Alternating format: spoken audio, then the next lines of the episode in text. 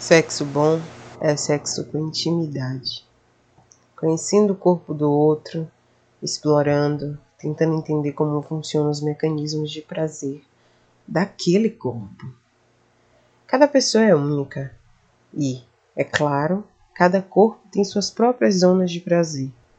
No sexo casual, não dá tempo explorar, conhecer e saber sobre o outro. Pelo menos, não na maioria das vezes sexo casual daqueles de somente uma vez, um acontecimento, encontro único, com a desimportância do tamanho do universo. Não serve para quase nada, a não ser aquele liberar de prazer automático, instantâneo e quase inútil. Pois, depois que cada um vai para um lado diferente, fica um vácuo, um vazio do que nem se sabe o que é os cristãos dizem que o sexo é algo tão perfeito e criado por Deus que deve ser apreciado por um casal casado, em que ambos ainda estarão, estarão lá no dia seguinte. Pelo menos foi esse o ponto de vista que ouvi de um youtuber cristão certa vez.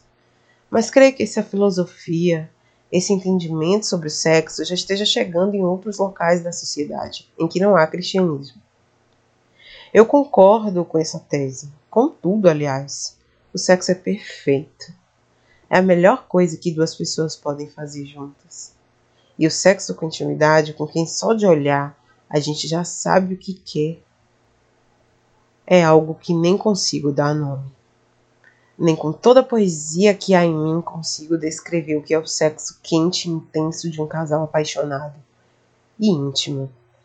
Nem em meus melhores contos eu consegui narrar com perfeição como são as sensações da trans apaixonada e conhecida. Já fiz muito sexo casual. Já fiz sexo com pessoas cujo nome nem me lembro e nem a fisionomia. Porque se eu ver na rua, não vou nem me lembrar. Já experimentei muitas coisas, sobretudo nos primeiros meses após o fim do meu casamento. Eu tinha 26 anos e braços. Queria viver o que está anos com um único homem não me possibilitou. Não vou falar aqui sobre arrependimentos, frustrações, etc. Estou aqui para falar de sexo casual. E esses seis primeiros meses após minha separação oficial, porque ainda teve o período de relacionamento aberto, foram bem intensos. E só pararam porque depois de seis meses eu estava namorando. Com um só. Porque eu gosto de namorar. Eu gosto de transar com uma pessoa só. Como uma boa taurina, gosta de estabilidade. E esse namoro foi com o taurino também. Então foi tudo mais cômodo, e eu constatei a partir daí que não suportava a vida de sexo casual, em que praticamente a cada final de semana saía com uma pessoa diferente. Não tenho orgulho dessa época. Não suporto lembrar de muitas coisas que me ocorreram nessa. Nesse... Pois bem, minha vida de sexo casual serviu para me mostrar que eu não gosto de sexo casual. Como já disse antes, sexo casual para mim não serve para nada. Principalmente hoje, que não tenho mais 26 anos, conheço muito bem meu corpo e sou especialista em masturbação. Sim, meu consolo operado por mim mesma é muito mais eficaz do que, do que alguns paus operados por alguns homens. Sexo casual resolve coisas ali, de pouco tempo.